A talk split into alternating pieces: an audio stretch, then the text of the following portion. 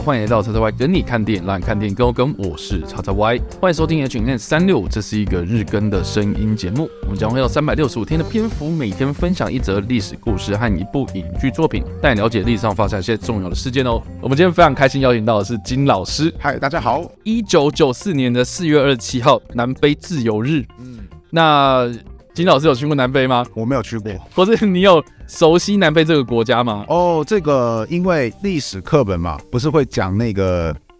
欧美国家曾经有个非洲大裂嘛，就是大家都跑去殖民非洲。哦，对，就是黑暗大陆的时期。对，柏林会议嘛，就是欧洲列强商讨怎么样瓜分这个非洲大陆，这样。是是，然后这面当中南非就会出现在历史课本当中。对，它可能会有两种方式来出现。第一种就是说，告诉你说，哎、欸，它是英国的殖民地，Okay. 然后这个地方它盛产黄金跟钻石，所以就是非常的赚这个样子。然后第二种就是说，后来有一段时间，非洲好像只有四个国家它是处于就是独立的状态，分别就是那个伊索比亚，然后。埃及跟南非还有那个赖比瑞亚这四个地方，然后考试会考哦，这是单考，然后考说以下拿，拿出来，对，以下哪几个就是那个什么是当时非洲的独立国家来那个什么 A A 选项、B 选项、C 选项这个样子，对，然后这个会成为那个有算是比较古老的考题，OK，世界史会考的东西。没有错。好，那边提到了一九九四年的四月二十七号，南非自由日呢，是要庆祝南非在一九九四年的时候呢，废除了种族隔离制度。那这个也是在种族隔离制度之后呢，第一次他们的总统大选。是，那我们也都非常的熟悉，有一个南非的代表人物啊，嗯、曼德拉啊，在这一次呢就胜出了这样子。嗯嗯嗯、所以简单来说就是这个样子。那其实我觉得也可以借由这次的机会来好好认识一下南非的种族隔离政策到底是怎么一回事。是对。那我觉得历史呢，可以回溯到刚刚金老师所提到的，就是欧洲列强他们在航海大航海时代，然后这个地理大发现的时候呢，嗯，就对于这个非洲这块未开发的处女地啊。就开始瓜分了嘛。那南非这个地方呢，其实就是非洲的最南端，嗯，然后也因为他们发现的钻石或是黄金，还有一些稀有的金属这种贵重资源呢，所以就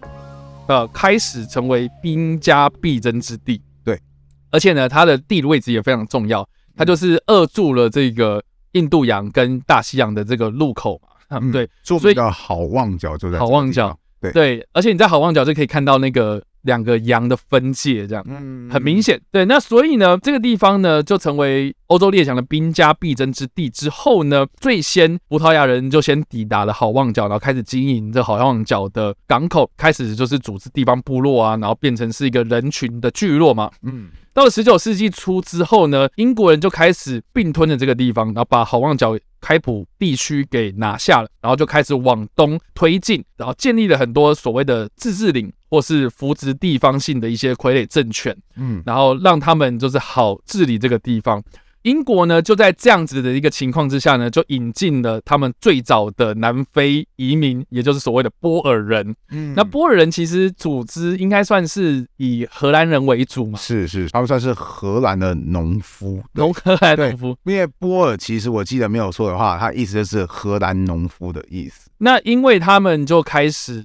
这个往东迁移呀，所以就跟英国都爆发了两次波尔战争。嗯、那这个也应该是这个讲到南非的历史一定都会讲到的部分。是，那这个跟我们今天要讨论的东西无关，所以我们就把时间稍微快速的演进到这些种族啊，或是这个民权啊，或是政治的冲突之下，到了一九一零年呢、啊，包括南非境内的川斯瓦、纳塔尔、奥兰治自由邦跟开普省这几个自治领地呢，就组成了南非联邦，也是这个大英帝国的其中一个自治国。嗯、那也在二十年之后呢，成为大英帝国内的主权国家。那最后呢，他们在一九六一年呢正式成立独立，成为南非共和国，也就是我们现在所熟知的南非这样子。那有关南非的种族隔离政策啊，其实可以回溯到第二次世界大战期间，因为南非它是一个相较之下在非洲一个比较高度工业化跟都市化的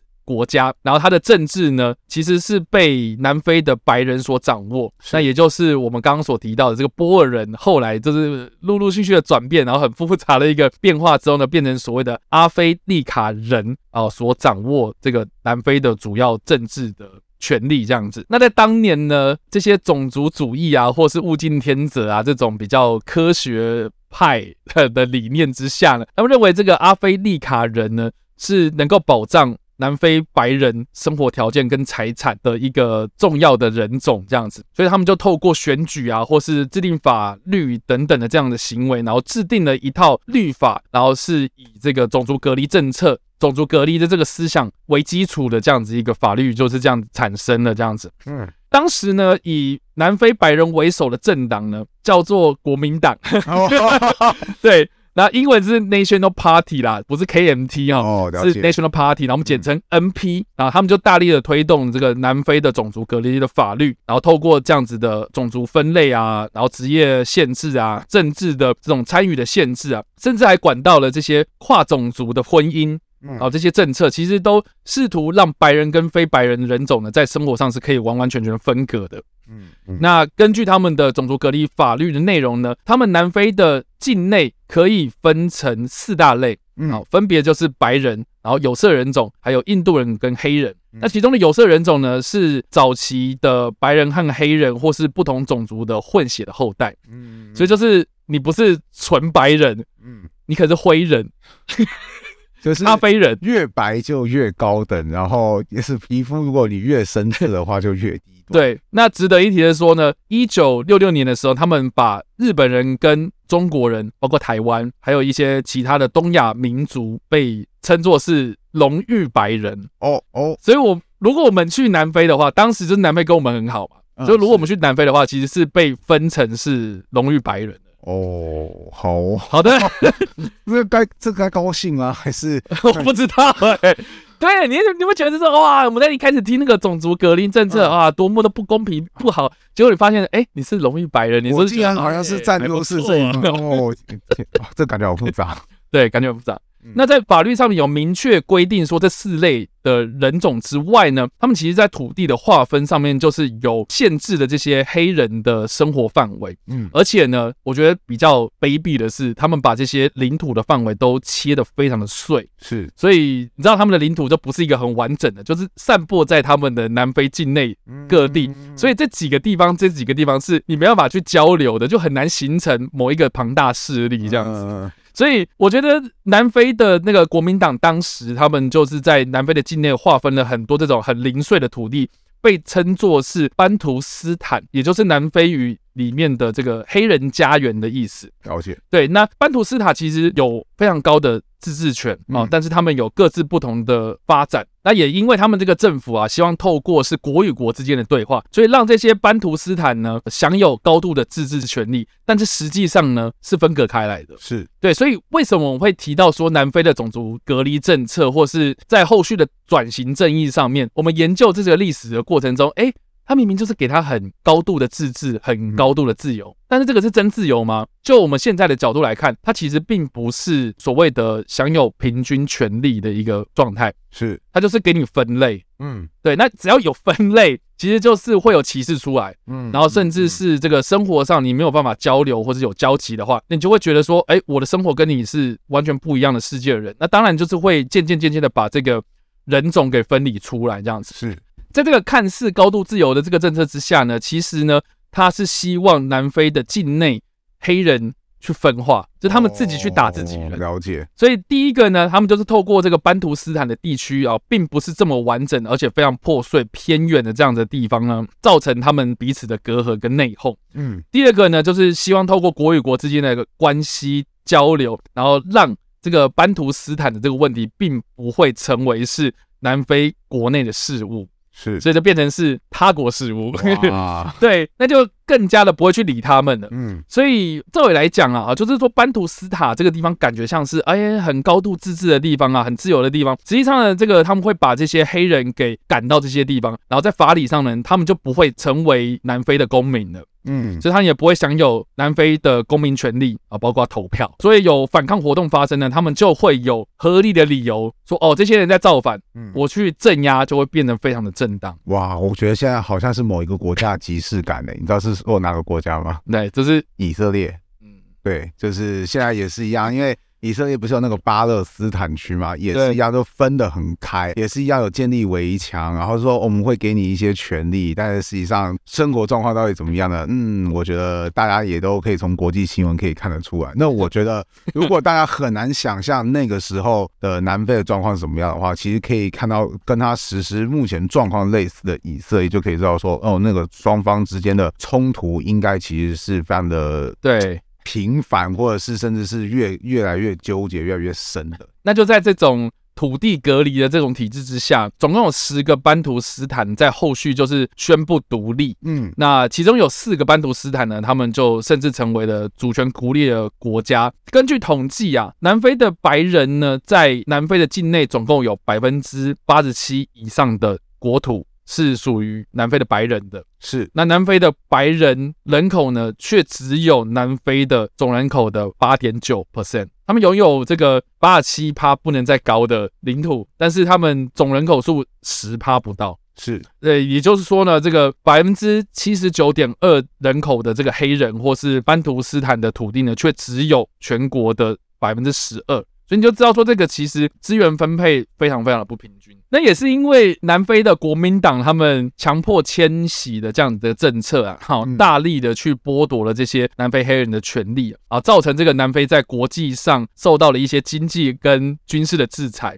是，那其中一个导火线呢，其实是发生在一九六零年的四月，一个叫做沙佩维尔事件。嗯，或是所谓的沙佩维尔大屠杀，那就是呢，手无寸铁的这些抗议的民众啊，被警察当众开枪杀死。造成了六十九人死亡了，一百八十个人受伤的惨剧。那主要的抗议的活动呢，就是泛非洲人大会以及非洲人国民大会的团体，他们开始就是想说，哦，我们一开始这种和平抗争已经没有用了，所以他们开始就是有一些比较非和平行动的一些诉求开始产生。然后又加上说，有发生了这个沙佩维尔事件之后呢，他们就觉得说，哦，我们要采取这种非和平手段这样。所以到了六零年代之后呢，就陆陆续续的发现了很多这种班图斯坦的冲突出现。这个。时候呢，必须讲啊，我们刚刚讲到的是六零年代的时间点，在地球的另外一端，也有一个自称是正统中国，然后也有一个名称很像的国民党。哦哦，在这个联合国上面的席位上有一点争端嘛，哈，嗯，啊，就是所谓的中华民国政权。当时这个一九七一年的时候，中华民国退出联合国之后呢，也被国际逐渐的孤立嘛，是，所以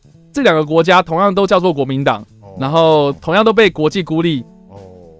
一拍即合，所以其实当时啊，我们有很多的经济交流或是军事交流，好，都是跟南非有很大的关联的。了解，对，所以你知道这个，在一九八零年代，世界上有所谓的三大国际孤儿，嗯，第一个南非，嗯，第二个就是中华民国，是，第三个就是以色列。这三个国家其实，在某种程度上面，军事交流其实蛮平。也确实，对，甚至是我们上一篇的历史上的今天有提到的这个核能发展，嗯，对，为什么？你知道以色列他们现在是有核子弹的国家的，嗯，对，这是世界上少数几，只是他们不承认而已。对，他们不承认啊，好，对，那当时呢，这个中华民国其实也想要有有有有。发展核子弹，然后所谓的新竹计划嘛，是。对，然后后来就是被某个间谍压康了这样子，然后就被封起来。所以你知道这个交大生还是清大生是不是？现在现在其其其实现在已经不要交大生，他们现在在阳交。对。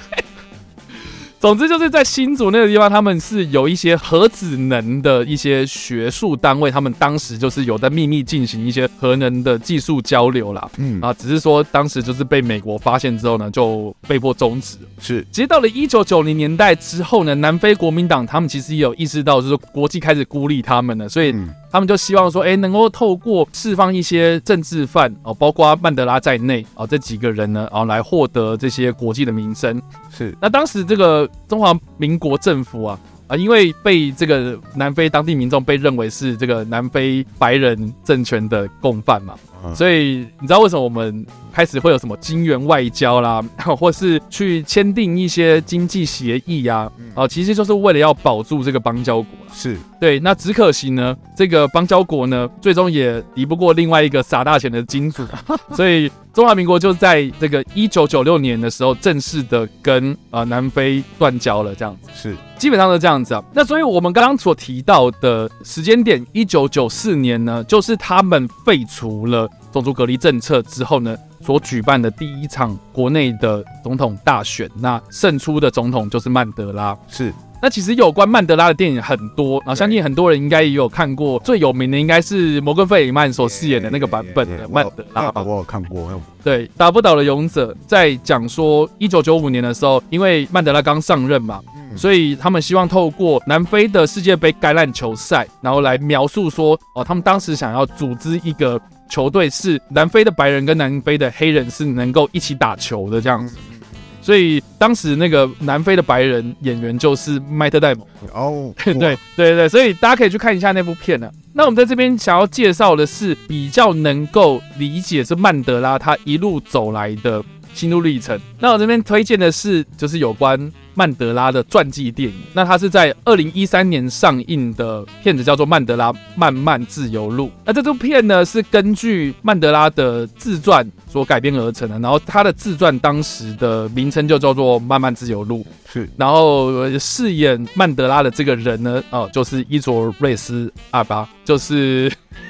是不是雷神说的当中那一位那个 守门员？对，那个叫什么？海姆达尔。对，穿个金色盔甲那一位。为什么他举出来的例子就只有这个？好了，他就是那个最新的自杀突击队集结里面的。那叫死亡，那射那个射手叫什么名字？我忘记了。没有，他好像叫 Bloodsport 嘛，血腥运动。哦，好。然后还有什么其他的例子？他举出来的例子好像就这些而已啊。啊，他是不是有演猫还是什么？有，他还有演过《环太平洋》啊，是哦，他是《环太平洋》里面的黑人指挥官啊，哦，是他哦，哦。哦，好好看不，那我我觉得好像会不会是那个那个盔甲太明显了，所以那个什么我认不出来他是，其实就是海姆达尔。OK，好，我了解了。好的，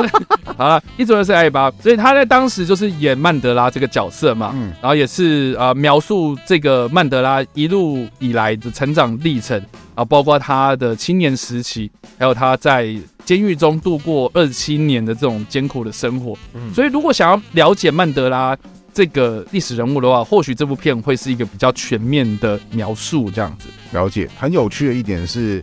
曼德拉他很有名。但反而历史课本当中就是好很少去记录他吧，应该说很少给他的足够篇幅会提到他，对，他可能还会出现在一些补充的图片当中，但是这一段好像不会是特别的描述的重点。事实上，那个什么，我们的课本一向对非洲啊，或是大洋洲啊之类的这些地区描写都是非常非常的少，对。所以现在我是觉得说，因为比较复杂嘛，因为地区性的冲突或是那个民族性会比较复杂一点，所以我觉得用那种比较盖瓜式的介绍带过，就对一般的的学生来讲会负荷比较少一点这样子。哦，我是不知道怎么做会比较好，不过现在的确新的课纲有尝试着就是要把一些。过往可能比较少提到的东西给提出来，像我最近才拿到新出炉的国中历史课本九上新的九上，它里面竟然还有提到澳洲原住民跟非洲原住民。对，虽然说篇幅很小，对，其实我觉得说哦，就讲得非常的简单，然后就是我觉得没什么营养。说真的。但我觉得 说，比起以往完全不提的话，我觉得这个是新课纲当中他尝试要做的一个突破，就是他可能要摆脱以往就是所谓的欧洲中心观，就是哎那个好像什么事情都是欧洲的历史啊、文艺复兴啊、大航海时代啊，会提到玛雅人，就是要提到说因为你们被西班牙人征服啊这种欧洲中心观，现在就是有逐渐想要摆脱这方面的思考，所以说不定以后曼德拉出现的机会会高一点点。OK，对。好的，所以以上呢就是我们所介绍的《非洲自由日》，还有我们所推荐的《曼德拉漫漫自由路》这部电影。不知道怎么想的，欢迎在留言区那留言，或在首播的时候刷一波，我们都来跟你做讨论互动啦。当然，如果喜欢这部影片或声音的话，也别忘了按赞、追踪我们脸书粉团、订阅我们 YouTube 频道、IG 以及各大声音平台。那我们下一次的 H&M 再见啦，拜拜，拜拜。